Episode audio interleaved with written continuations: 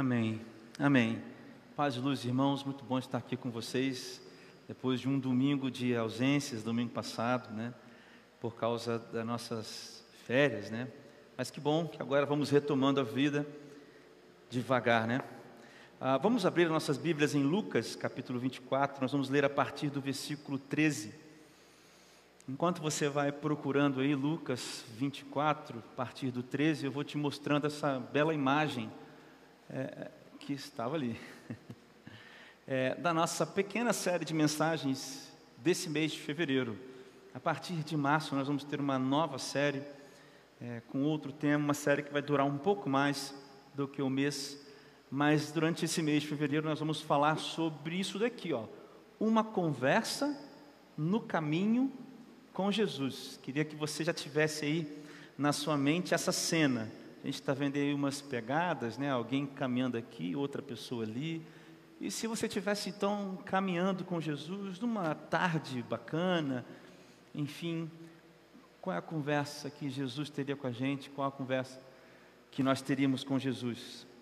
Esse é o título dessa série de mensagens. E essa série está baseada em Lucas, capítulo 24, dos versículos 13 até o 35, irmãos. É um texto um pouco longo e com toda certeza nós não esgotaremos esse texto hoje. Por isso, ela tem algumas partes, né? Essa pequena série. Vamos ler junto comigo? A minha versão aqui, a nova Almeida atualizada, é a mesma que está passando ali. Diz assim: Naquele mesmo dia, dois discípulos estavam indo para uma aldeia chamada Emaús, que ficava a uns 10 quilômetros de Jerusalém. Iam conversando a respeito de tudo o que tinha acontecido. Enquanto conversavam e discutiam, o próprio Jesus se aproximou e ia com eles. Porém, os olhos deles estavam como que impedidos de o reconhecer. Então lhes perguntou: O que é que vocês estão discutindo pelo caminho? Essa pergunta ficou atravessada no meu coração. O que é que vocês estão discutindo no caminho?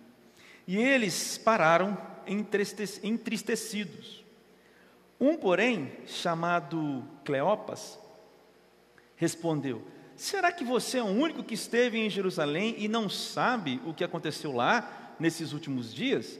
Então lhes perguntou: Do que se trata? Eles explicaram: Aquilo que aconteceu com Jesus, o Nazareno, que era profeta, poderoso em obras e palavras diante de Deus e de todo o povo, e como os principais sacerdotes de nós e as nossas autoridades o entregaram para ser condenado à morte e o crucificaram. Nós esperávamos que fosse ele quem havia de redimir Israel, mas depois disso tudo, já estamos no terceiro dia, desde que essas coisas aconteceram. É verdade também que algumas mulheres do nosso grupo nos surpreenderam. Indo de madrugada ao túmulo, não achando o corpo de Jesus, voltaram dizendo que tinha tido uma visão de anjos, os quais afirmam que ele vive. De fato, alguns dos nossos foram ao túmulo e verificaram a exatidão do que as mulheres disseram, mas não o viram. Então, ele lhes disse, Jesus disse para os dois discípulos: Como vocês são insensatos e demoram para crer em tudo o que os profetas disseram? Não é verdade que o Cristo tinha de sofrer e entrar na sua glória? E, começando por Moisés e todos os profetas, explicou-lhes o que constava a respeito dele em todas as Escrituras. Obrigado. Quando se aproximavam da aldeia para onde iam, ele fez menção de passar adiante. Mas eles o convenceram a ficar, dizendo: Fique conosco, porque é tarde e o dia já está chegando ao fim. E entrou para ficar com eles. E aconteceu que, quando estavam à mesa, ele pegou o pão e abençoou depois partiu o pão e o deu a eles. Então os olhos deles se abriram e eles reconheceram Jesus, mas ele desapareceu da presença deles. E disseram um ao outro: Não é verdade que o coração nos ardia no peito quando ele nos falava pelo caminho, quando ele nos explicava as Escrituras? E na mesma hora, o coração, e na mesma hora, levantando-se, voltaram para Jerusalém onde acharam reunidos os onze e os outros com eles, os quais diziam: De fato, o Senhor ressuscitou e já apareceu a Simão. Então os dois contaram o que lhes tinha acontecido no caminho e como tinham reconhecido o Senhor no partir do pão. Irmãos, essa é a famosa história do encontro de que Jesus tem com esses discípulos é, no caminho de Emaús. Você já deve ter ouvido essa passagem, ou deve já ter, talvez, uh, ouvido uma mensagem a respeito é, desse texto, ou tendo esse texto aí como base. Né? A ideia, irmãos, e na verdade o contexto aqui é o seguinte: se você voltar um pouquinho aí, você vai ver o que está acontecendo. Jesus foi morto no capítulo 23, finalzinho, depois ele é sepultado, e aí então acontece a ressurreição. Nós estamos exatamente no domingo de Páscoa, o domingo da ressurreição. Nós estamos no domingo. Jesus morre, é, é, é, é crucificado, melhor dizendo, numa sexta, é passada sexta, é passado sábado, aqui é domingo de manhã. E aí, algumas mulheres, entre elas Maria Madalena, foi ao sepulcro, e aí ela tem aquele encontro com dois anjos. Alguns evangelhos falam de um anjo, outros falam de dois, dois mas a, a, a verdade é que ela conversa apenas com um, e aí ela tem aquela ideia: cadê Jesus? Aquela conversa: cadê Jesus? E os anjos dizem: olha, Jesus ressuscitou. Daí ela não acha Jesus ali. Só que em paralelo a esse momento, da Maria Madalena e as outras que estavam com ela, Joana e outras mulheres, as mesmas citadas por Lucas, se não me falha a memória, no capítulo 8, aquelas que cuidavam das finanças também do ministério de Jesus, você vai ver nos três primeiros capítulos é, nos três primeiros versículos de Lucas, se não me falha a memória, capítulo 8, essas mulheres ali, essas aqui estavam aqui. Então, aí elas vão voltando para Jerusalém, onde estavam os onze discípulos, porque o Judas já tinha morrido, se é, enforcado, né? E paralelo a essa cena, irmãos, isso aqui que é interessante, nós temos lá então os onze apóstolos, que também eram chamados de discípulos até aquele momento, todos eram que seguiam a Jesus eram chamados de discípulos. E então assim nós temos essas pessoas lá vivendo esse burburinho e Pedro foi correndo lá para ver se Jesus realmente tinha ressuscitado. Ele encontra o sepulcro vazio, mas não tem contato com Jesus, o Pedro, né? E então eles, é, paralelo a isso, a gente tem essa história que nós acabamos de ler aqui, esse fato outros dois discípulos, não sei quem é o outro, a Bíblia não diz, só diz que um se chama Cleopas, eles estavam saindo de Jerusalém, indo embora de Jerusalém, para uma aldeia que se chamava Emaús, que ficava a cerca de 10 a 11 quilômetros de distância de Jerusalém. E aí é para esses homens, no relato de Lucas, que Jesus está aparecendo, ressuscitado. Então, irmãos, a conversa que esses homens estão tendo com Jesus é com o Jesus ressuscitado no domingo de manhã. Então, é aquele dia da grande notícia. As pessoas entristecidas por causa da morte de Jesus, desacreditadas do que elas viveram, começando e tendo agora as suas experiências com Jesus ressuscitado. É lindo demais esse momento, na é verdade. Essa é, essa é a, a, a, o contexto do texto que nós lemos. E aí, irmãos, eu lendo esse texto, eu fui assim, eu já li, reli é, esse texto, como eu já disse para os irmãos, esse evangelho, mas eu fui assim, eu gosto de usar essa expressão, eu fui atravessado por essa pergunta aqui, feita por Jesus no versículo 17, que diz assim: olha o que é que vocês estão discutindo pelo caminho? O que é que vocês estão discutindo? E aí, irmãos, na NVI, na nova versão internacional, a pergunta, a versão da, da pergunta de Jesus na NVI é a seguinte: o que é que vocês estão falando enquanto caminham? É muito boa essa versão também. De, de que que vocês estão falando enquanto caminham? Daí eu quero que os irmãos pensem comigo então nessa cena, tá? Como eu falei no começo dois discípulos desacreditados, entristecidos, porque é isso que a palavra diz, olha.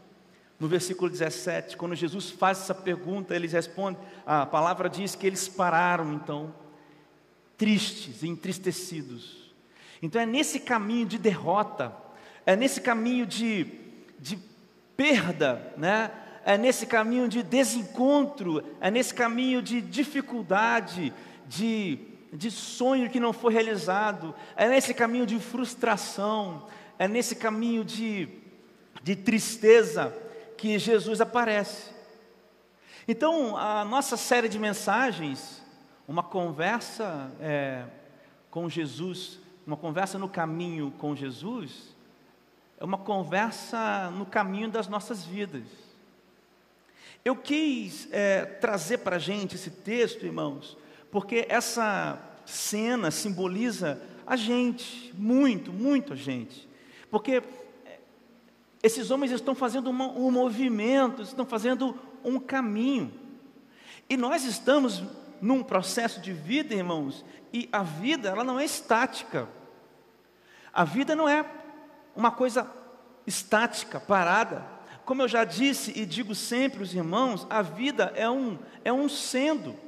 A vida é um sendo de coisas, coisas que vão sendo e que vão acontecendo. Então, na verdade, eu e você estamos no caminho.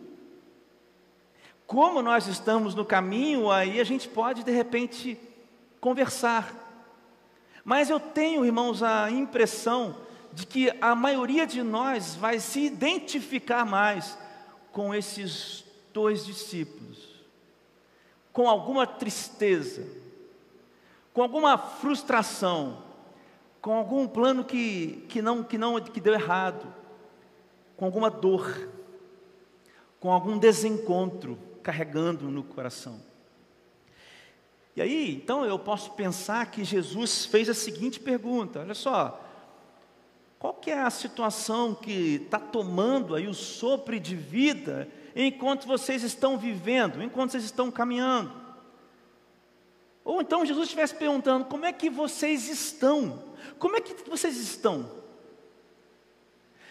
Eu penso, irmãos, que é isso que Jesus está perguntando. Vocês estão falando sobre o quê? Vocês estão. Porque Jesus sabia como eles estavam. Para mim é como se Jesus perguntasse: o que é que vocês estão sentindo? enquanto vocês estão caminhando. Mas o, antes de entrar na aplicação dessa mensagem, irmãos, eu quero dizer para vocês que o ponto não é a pergunta de como nós estamos nos sentindo. Veja só, vem comigo, pensa comigo aqui. O grande ponto, a chave desse texto, não é o fato da pergunta de Jesus em si, mas é quem faz a pergunta, irmãos, e como quem faz a pergunta está. Veja, o, o grande, irmãos, para mim, o, o, o grande lance desse texto não é Jesus perguntar como você está, porque isso, isso Jesus faz mesmo e fez muitas vezes. Mas o que importa para mim é, é, é, Jesus quem faz a pergunta e, e como que Jesus faz a pergunta, irmãos? É o Jesus ressuscitado do lado das pessoas que se acham sozinhas. Lembra da série passada, a história do fim da solidão? Para mim, esse é o ponto. Se Jesus não tivesse falado nada, é isso que eu quero dizer. Se Jesus não tivesse perguntado nada, já seria incrível o fato dele ter se, se colocado ao lado e caminhado com aquelas pessoas. O simples fato de Jesus se colocar ao lado e caminhar com aquelas pessoas é uma, um, um, um atestado de que Jesus se preocupa, que Ele quer, logicamente, saber e quer interferir positivamente na caminhada das pessoas. Irmãos, estão compreendendo isso? O simples fato de Jesus estar ali é a vontade dele se, de ele interferir na situação positivamente. Por isso a, a, a pergunta é só a cereja do bolo. A pergunta de Jesus é só a cereja do bolo. O bolo mesmo é, ele estava ali. Mas a palavra diz também que eles foram impedidos de reconhecê-lo. E aí, irmãos, pensando no versículo 16, olha, o 16 diz assim, ó: Enquanto conversavam e discutiam, o próprio Jesus aproximou e ia com eles. Perdão, 16. Porém, os olhos deles estavam como que impedidos de o reconhecer. Aí, irmãos, para a gente passar para a aplicação aqui, os olhos deles estavam impedidos de o reconhecer. Eu fico, pela, pelo que esses homens disseram na conversa com Jesus, eu penso que eles não reconheceriam Jesus, de maneira nenhuma. A, acredito que os olhos impedidos aqui, irmãos, é um fator, é, eu, na minha opinião, é um fator físico. Na minha opinião, na minha interpretação desse texto, é um fator físico, um, milagre físico de não reconhecer Jesus. Porque no coração deles, no coração desses homens, Jesus já tinha morrido e não haveria mais ressuscitar. Tanto é que eles dizem para Jesus, na explicação deles, eles dizem: olha, já passou os três dias, e você sabe que para o judeu, a desconexão, descolamento da alma com o corpo acontece depois ou no terceiro dia. Por isso que Lázaro, né, ressuscita no quarto dia. Por isso que é impressionante o fato de Jesus, lá em João capítulo 11, dizer: Olha, eu não vou agora. Jesus só chega lá no Lázaro no quarto dia, porque ele não haveria dúvidas de que Lázaro teria morrido. Para o judeu tem essa, essa crença. Então esses homens já estavam completamente convencidos de que Jesus havia morrido. Por isso que essa fala aqui, irmãos, os olhos deles foram impedidos, os olhos aqui mesmo, os olhos físicos, porque os olhos do coração e da fé já estavam. Partindo desse ponto, irmãos, nessa dinâmica de dificuldade de perceber Jesus, nessa dinâmica de uma conversa no momento difícil, uma conversa com Jesus, é que eu quero pensar com você em três perguntas que Jesus faria para mim e para você. Nessa dinâmica que a gente encontrou aqui, esses discípulos, nessa caminhada aqui com Jesus, desse encontro, eu quero propor para a gente três perguntas que Jesus faria. Mas eu não quero que você é, se isole da história ou da cena. Eu quero que você se coloque nessa cena. Por mais que você não esteja entristecido, por mais que você proclame e creia que Jesus já lhe salvou, mas eu quero que você se coloque nessa história, eu quero que você se coloque nessa caminhada difícil com Jesus, eu quero que você responda no seu coração as três perguntas que Jesus, na minha imaginação, no meu entendimento, faz aqui nesse texto para esses dois homens. Versículo 18, irmãos, diz o seguinte: Um, porém, chamado Cleopas, respondeu: Será que você é o único que esteve em Jerusalém e não sabe o que aconteceu lá nesses últimos dias? Irmãos, um homem chegou para Jesus, Jesus e falou assim: Onde é que você estava? Que você não viu o que aconteceu? A pergunta é essa. A pergunta é essa que o, o discípulo está fazendo para o Cleopas está fazendo para Jesus. Onde é que você estava, cara? Que você não viu o que aconteceu sexta-feira? Provavelmente entendendo que Jesus é, que aquele homem que estava com ele, não era Jesus, obviamente, mas que fazia parte ali do povo de Jerusalém, onde você estava? Por isso, a primeira pergunta que eu acho que Jesus faz para mim e para você, numa conversa que a gente possa ter com Jesus, numa caminhada, na caminhada da vida, é a seguinte: aonde vocês pensam que eu estou? Para mim, irmãos, a primeira pergunta que Jesus faz para mim, faz para você, faz para nós, nessa nossa caminhada de conversa com Ele, é a seguinte: aonde vocês pensam que eu estou? Jesus não responde um homem. O homem que pergunta: Jesus, onde é que você estava? Para mim, a resposta de Jesus seria: onde é que você pensa que eu estou? Irmãos, é a pergunta que a gente faz. Jesus, aonde você estava? Quando eu recebi aquele laudo, aquele exame, que eu teria que fazer uma biópsia, que eu vou ter que operar, aonde você estava? Jesus, aonde você estava quando o carro derrapou? E as pessoas, onde bateram, onde você estava, Jesus? Onde você estava, Jesus, quando eu passei aquela dificuldade? Aonde você estava quando eu vi a minha família aí desmoronando? Aonde você estava, Jesus? Essa é ou não é a pergunta que nós fazemos para Jesus? Sejam sinceros, não respondam para mim, mas respondam para vocês. Irmãos, essa é a pergunta sim que nós fazemos para Jesus. Na verdade, é uma acusação. Só que Jesus respondeu isso, irmãos. Eu quero ler com os irmãos em João capítulo 6, versículo 37 e versículo 38 e 39. João capítulo 6, versículos 37 a 39. Diz assim: olha, olha o que Jesus disse: Todo aquele que o Pai me der, virá a mim. Isso então é uma, uma, uma constatação para a gente parar para pensar. Aqueles que o Pai dá a Jesus irão buscar Jesus. É um ponto importante, não é o ponto de hoje.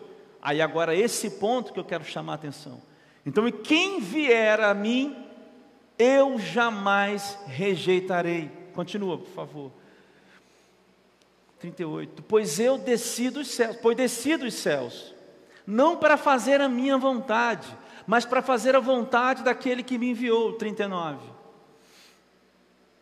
E esta é a vontade daquele que me enviou, que eu não perca nenhum dos que ele me deu, mas os ressuscite no último dia. Irmãos, esse texto é cheio de coisas maravilhosas, desde a primeira palavra até a última, esse texto de João. Por isso, irmãos, é, pegando uma porçãozinha do que esse texto de João 6 tem a nos oferecer, eu acho que ele apresenta uma resposta para a pergunta: onde você estava? Mais ou menos o seguinte: onde você estava, Jesus, quando aquilo me aconteceu? Aquela coisa. Ou a pergunta pode ser: Jesus, aonde você está agora? Que isso tudo está agora acontecendo comigo.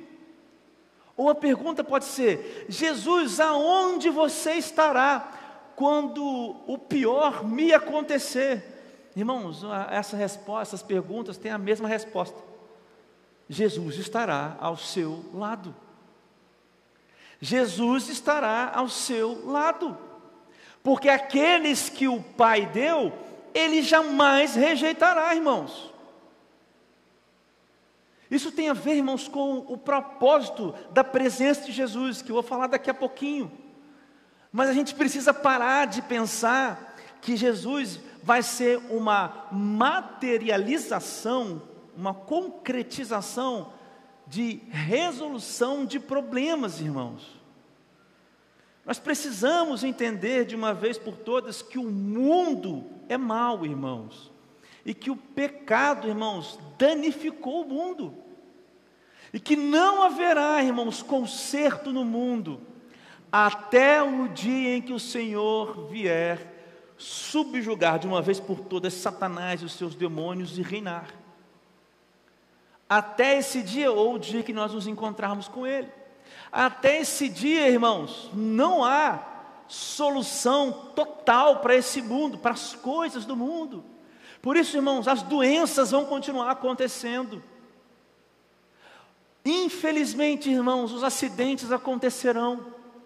Infelizmente, irmãos, nós teremos que arcar com as consequências dos nossos erros. O fato de Jesus estar ao nosso lado, irmãos, significa que nós não precisaremos mais morrer eternamente pelos nossos pecados e nem pelo pecado que está no mundo. O fato de Jesus estar ao nosso lado, irmãos, significa que quando isso que me acontece agora estiver acontecendo, o fato de Jesus estar do lado significa que apesar disso, eu estou contente Apesar disso, eu olho para a minha esperança que está em Jesus. Quando eu olho para o meu passado e pergunto, aonde, por que essas coisas aconteceram? E eu percebo que Jesus estava e está do meu lado, isso me dá forças para viver, apesar disso, irmãos, com esperança e perseverança. E quando eu tenho medo do futuro, irmãos, do que pode acontecer, saber que Jesus está do meu lado me dá forças para caminhar, porque as coisas são apenas coisas perto de Jesus. Onde vocês pensam que eu estou? Irmãos, Jesus está do nosso lado. E isso significa que Jesus está conosco e não vai abandonar. É o que nós cantamos aqui agora. Eu não me esqueci de ti. Virei mais uma vez. Lembra o que nós cantamos aqui agora? Por isso, irmãos, a gente precisa virar uma chave na nossa vida e entender que a pergunta não é onde você estava, Jesus a questão é entendermos que Jesus sempre está do nosso lado. E apesar de qualquer coisa, irmãos, Jesus não nos abandonará. Mesmo que a gente enfrente a morte, mesmo que seja a gente enfrentando uma doença terminal, mesmo que seja a gente enfrentando um terrível acidente. Jesus permanecerá lá.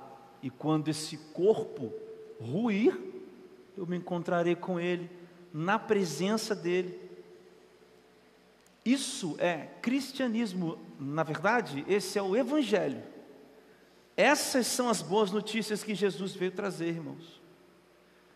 Qualquer outro evangelho que a gente escute por aí, de que Jesus é uma materialização da resolução dos problemas daqui, isso não é evangelho, isso é qualquer outra coisa, isso é misticismo, isso é idolatria, isso é qualquer coisa, mas evangelho não é.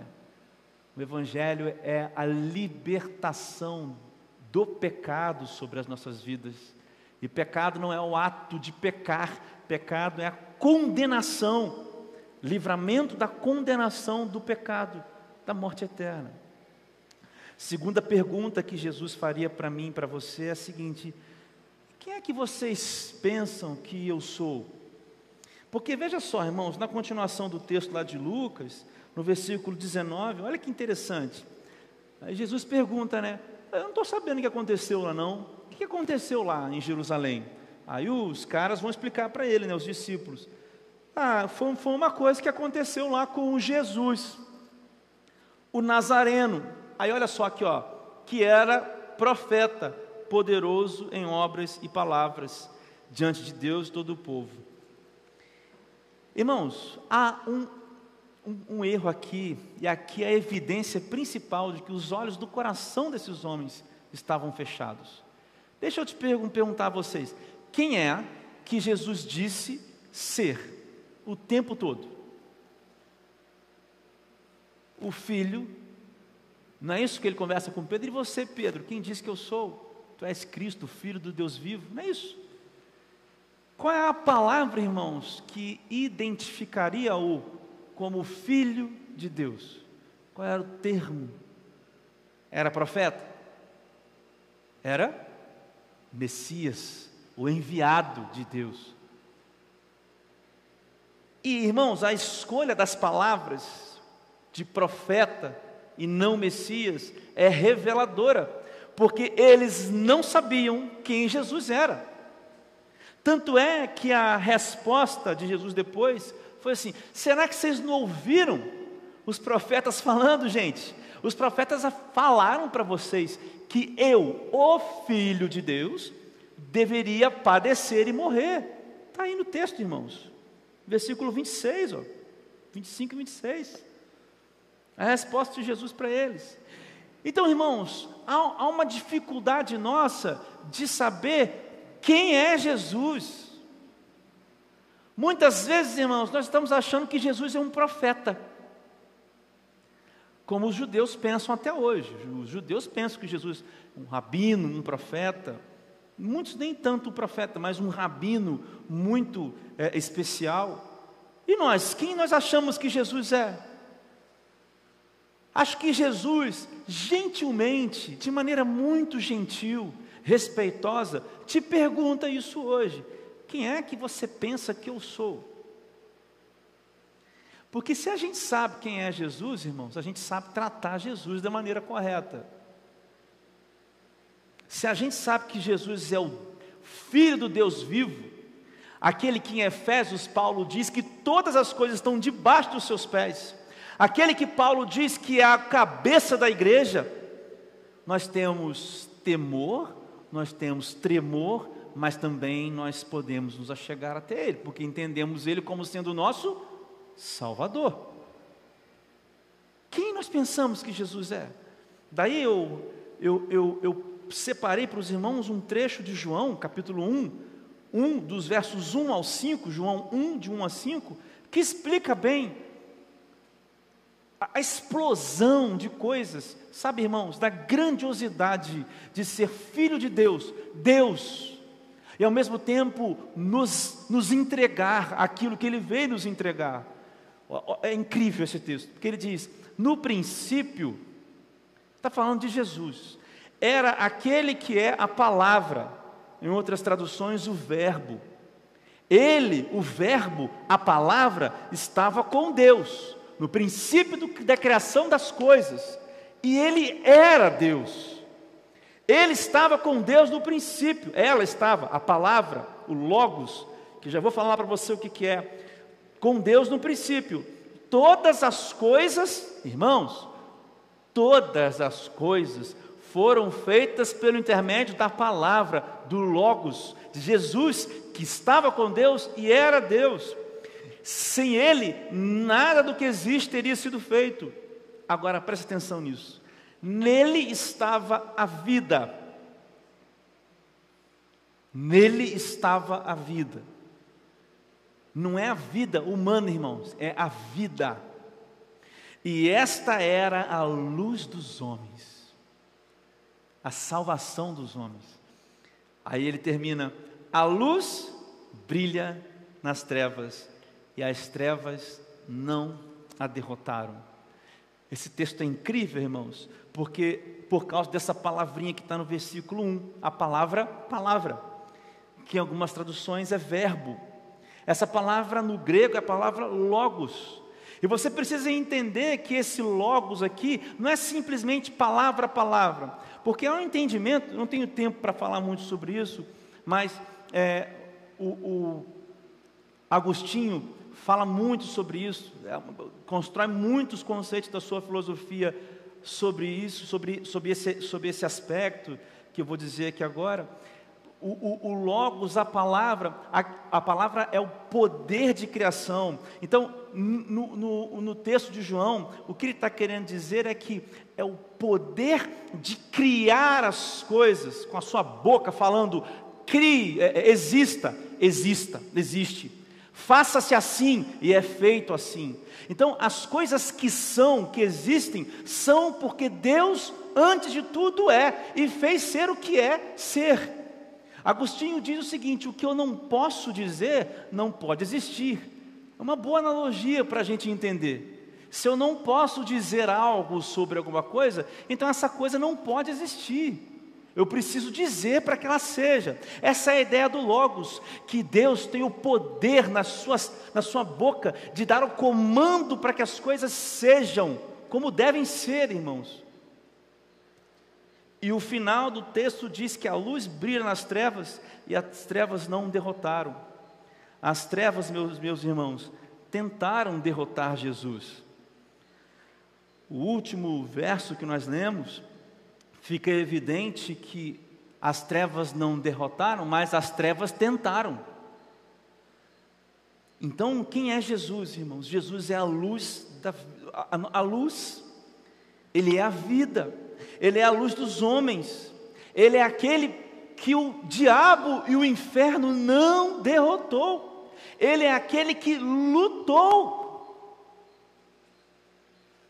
suou sangue, morreu, sofreu, foi separado. É, Deus deixou de olhar para Jesus naquele momento onde Ele carrega todos os nossos pecados por minha causa, mas as trevas não derrotaram Jesus. Houve trevas, meu irmão, naquele momento da crucificação de Jesus. Você pode ler isso também em Lucas, no capítulo 22 e 23. Mas as trevas não derrotaram, a luz brilhou. Então, quem nós pensamos que Jesus é? Um profeta? Quem nós pensamos que Jesus é e quem nós pensamos que as pessoas e as coisas são? As pessoas no sentido das pessoas, naquele sentido é, negativo das relações. Quem nós pensamos que o diabo, que o Satanás é, e quem nós pensamos que Jesus é? Quem nós pensamos que aquele cara lá do trabalho que está me fazendo mal é, e quem eu penso que Jesus é?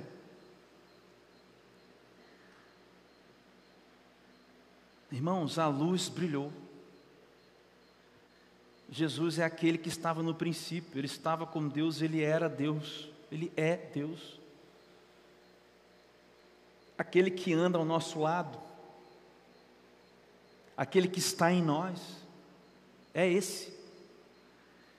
É por isso que a gente não precisa brigar com as pessoas, nós não devolvemos o mal com o mal porque essa é uma, é uma forma errada de pensar a respeito de Jesus. O, Jesus já venceu. Jesus já venceu. Irmãos, eu vou repetir: Jesus já venceu. A humilhação que você sofre, eu frequentava muito e gosto muito de frequentar igrejas mais avivadas, eu gosto demais. Mas de vez em quando eu ouço esse, esse, esse discurso. Quem te humilhou vai ser humilhado.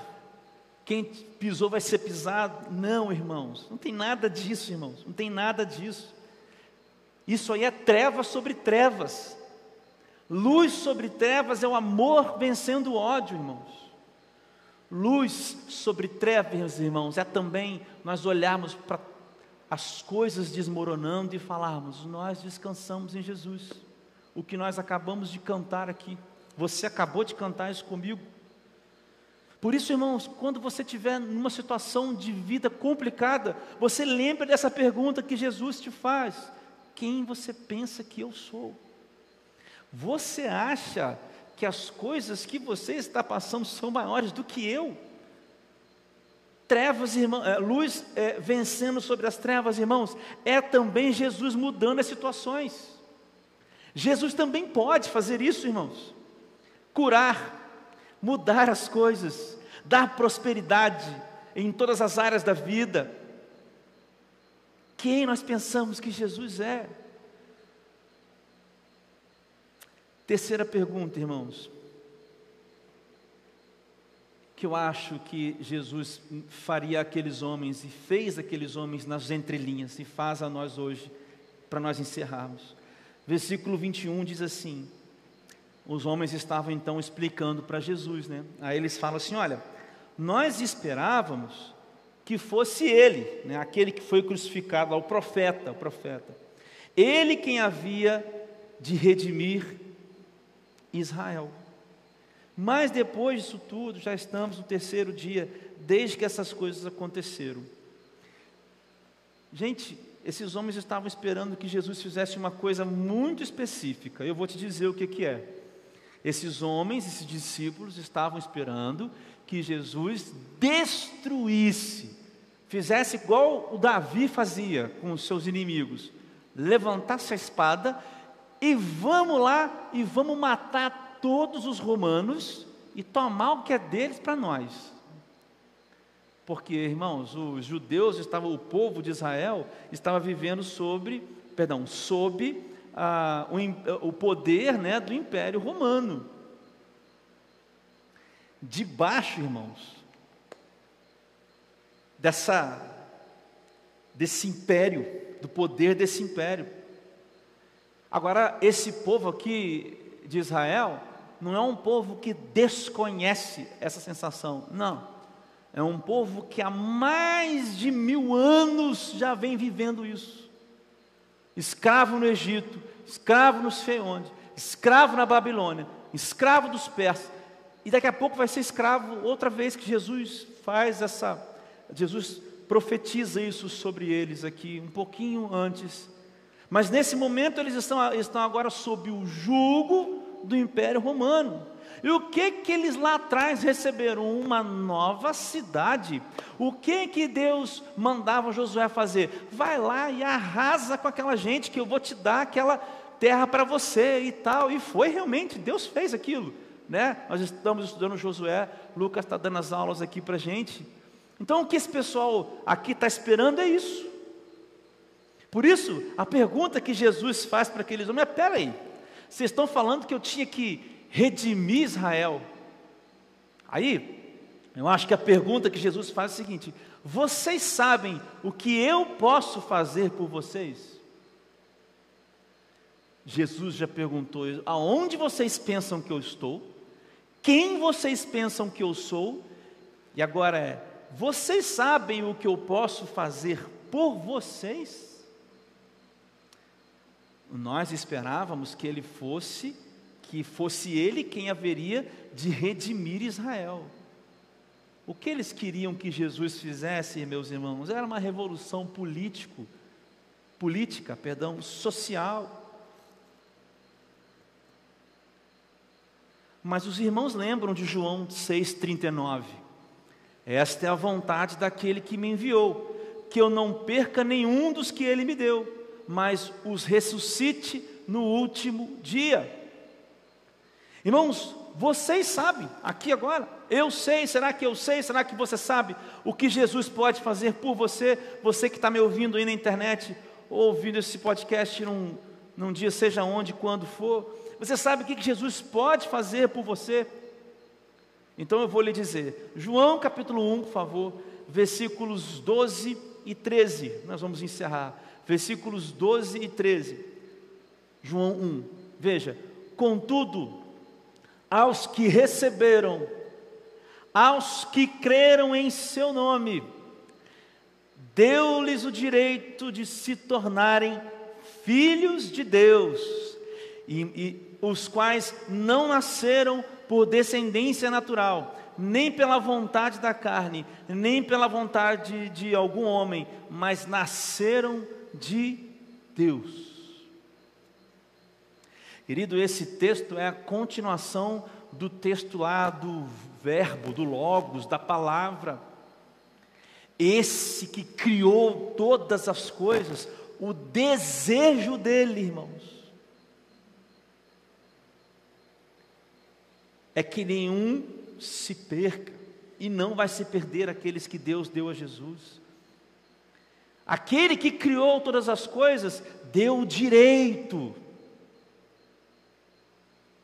de eu, de você, sermos chamados filhos de Deus. Agora é interessante que o versículo 12 diz: de se tornarem filhos de Deus. E é exatamente isso o que Jesus pode fazer por nós. Ninguém nasce sendo filho de Deus, irmãos. Isso é, isso é já, já falei isso. Né? É, a gente ouve por aí, ah, todos, todos somos filhos de Deus. Não, todos somos criaturas de Deus, criados por Deus, mas nem todos são filhos de Deus. O que Jesus pode fazer por mim e por você? transformar a mim e a você em filhos de Deus. E assim, irmãos, nós ressuscitaremos. Porque Jesus ressuscitou. Ressuscitado estava quando estava falando com esses homens aqui. Lá no, no João 24, no Lucas 24. Por isso, irmãos, é, a gente precisa entender bem essa pergunta aqui final. Se você está atrás de um guru espiritual, de vir aqui e ouvir é, palavras de consolo domingo após domingo, você não sabe quem é Jesus, e você tão pouco sabe o que Jesus pode fazer por você, porque existe uma continuidade no texto, irmãos. Jesus aqui vai sumir para esses homens, e vai reaparecer para os onze lá, lembra do começo da mensagem? E vai falar umas coisas para aquelas pessoas lá e vai aparecer quando esses dois retornam. Eu vou contar essa história no domingo que vem. Mas o que eu quero te dizer, irmãos, quando a gente entende o que Jesus pode fazer por mim, há, quando eu me torno filho de Deus, há uma transformação, irmãos, do que nós entendemos por ser filho de Deus. Irmãos, nós não estamos estáticos, eu estou terminando aqui. Nós estamos no caminho com Jesus. Eu vou terminar te fazendo essa pergunta: o que é que você faz? No, o que é que você faz? O que é que você faz no caminho? Quem é você no caminho?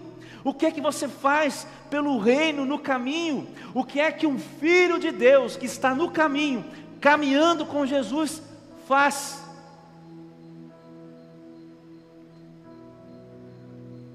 Queridos, há, há, há, uma, há, uma, há uma verdade consequencial aqui, muito, muito importante. Filhos de Deus são pessoas determinadas a uma missão.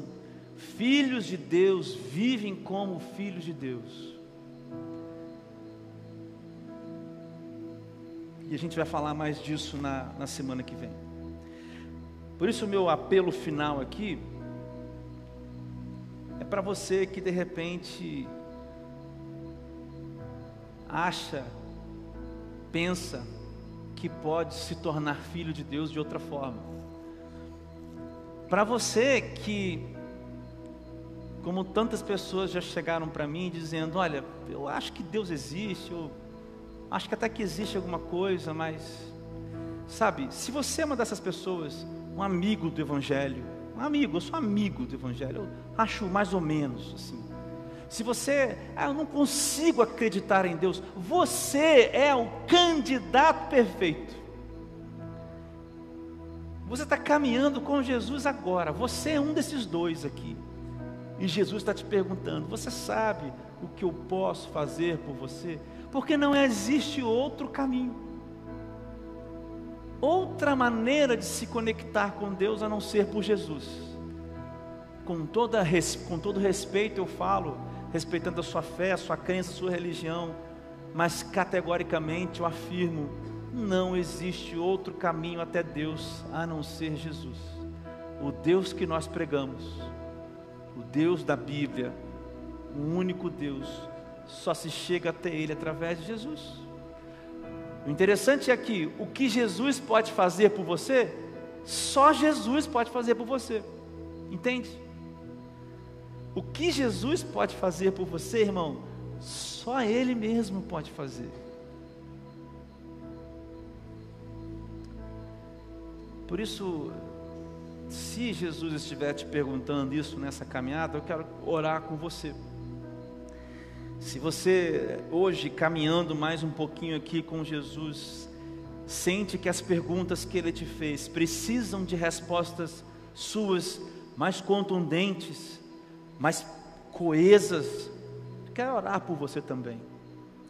Baixe sua, sua cabeça, feche seus olhos. Senhor Deus amado, Pai de amor, eu quero te agradecer por esse domingo tão importante, Deus, aqui na tua casa. E eu quero te agradecer, Deus, pela tua palavra que foi lida aqui e foi revelada a nós. Pai, toma nas tuas mãos os meus irmãos, o meu coração e o coração dos meus irmãos.